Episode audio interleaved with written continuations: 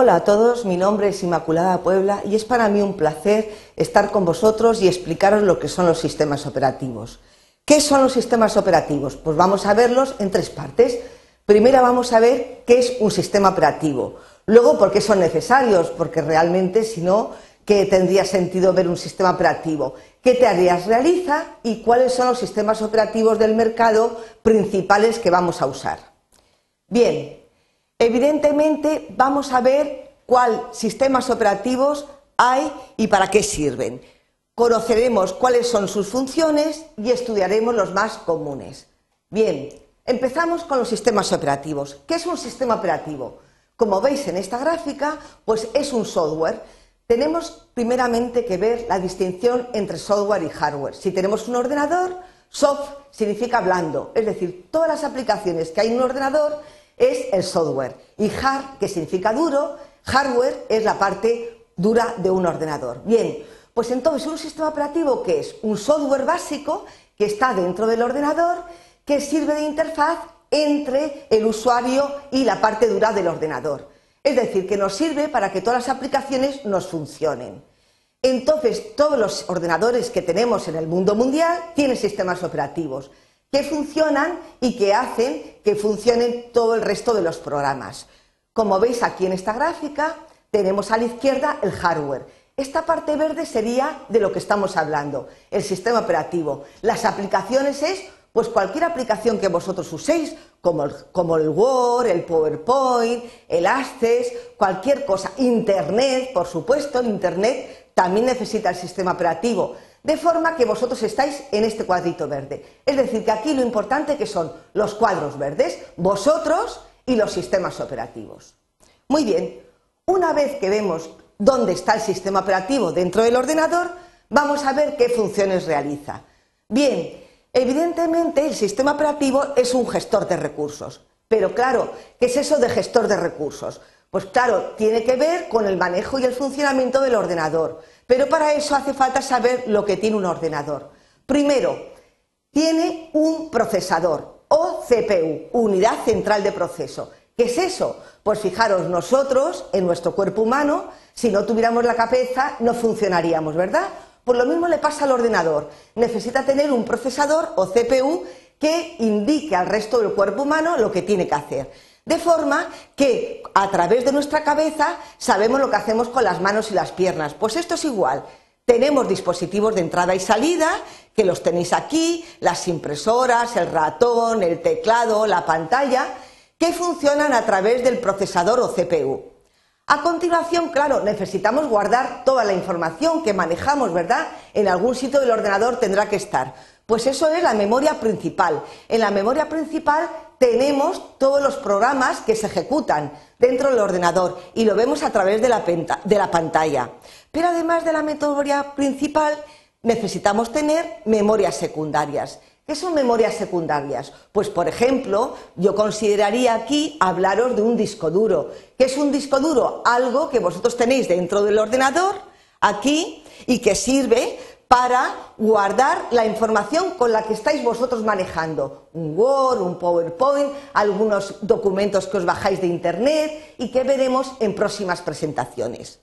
Evidentemente, otra parte importantísima son los programas en ejecución, lo que estábamos comentando, es decir, que maneja todos estos recursos.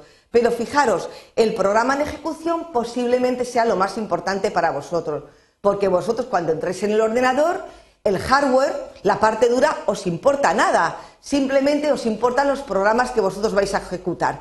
Pues esos programas, como es la entrada a Internet, hacer gestiones telepáticas, todo lo que queráis, lo haréis a través de los programas de, de ejecución.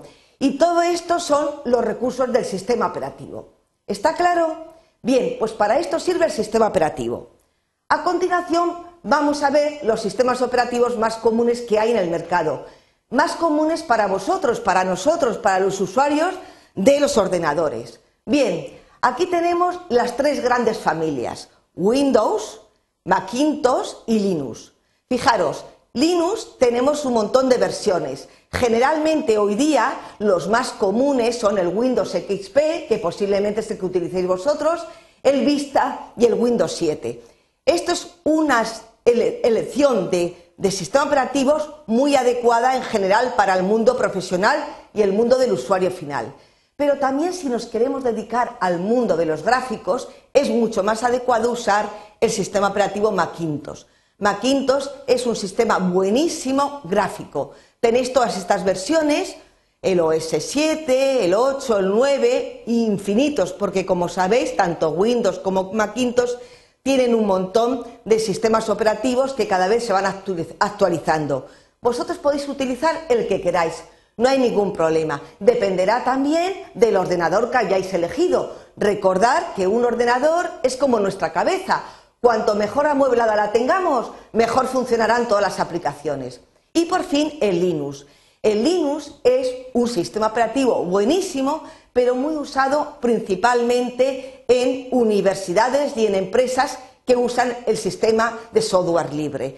Es estupendo, pero en general posiblemente vosotros uséis más el mundo de Macintosh y Windows, aunque por mi parte me parece también estupendo hablaros del Linux como un sistema estupendo que se usa en el mercado para hacer aplicaciones ad hoc.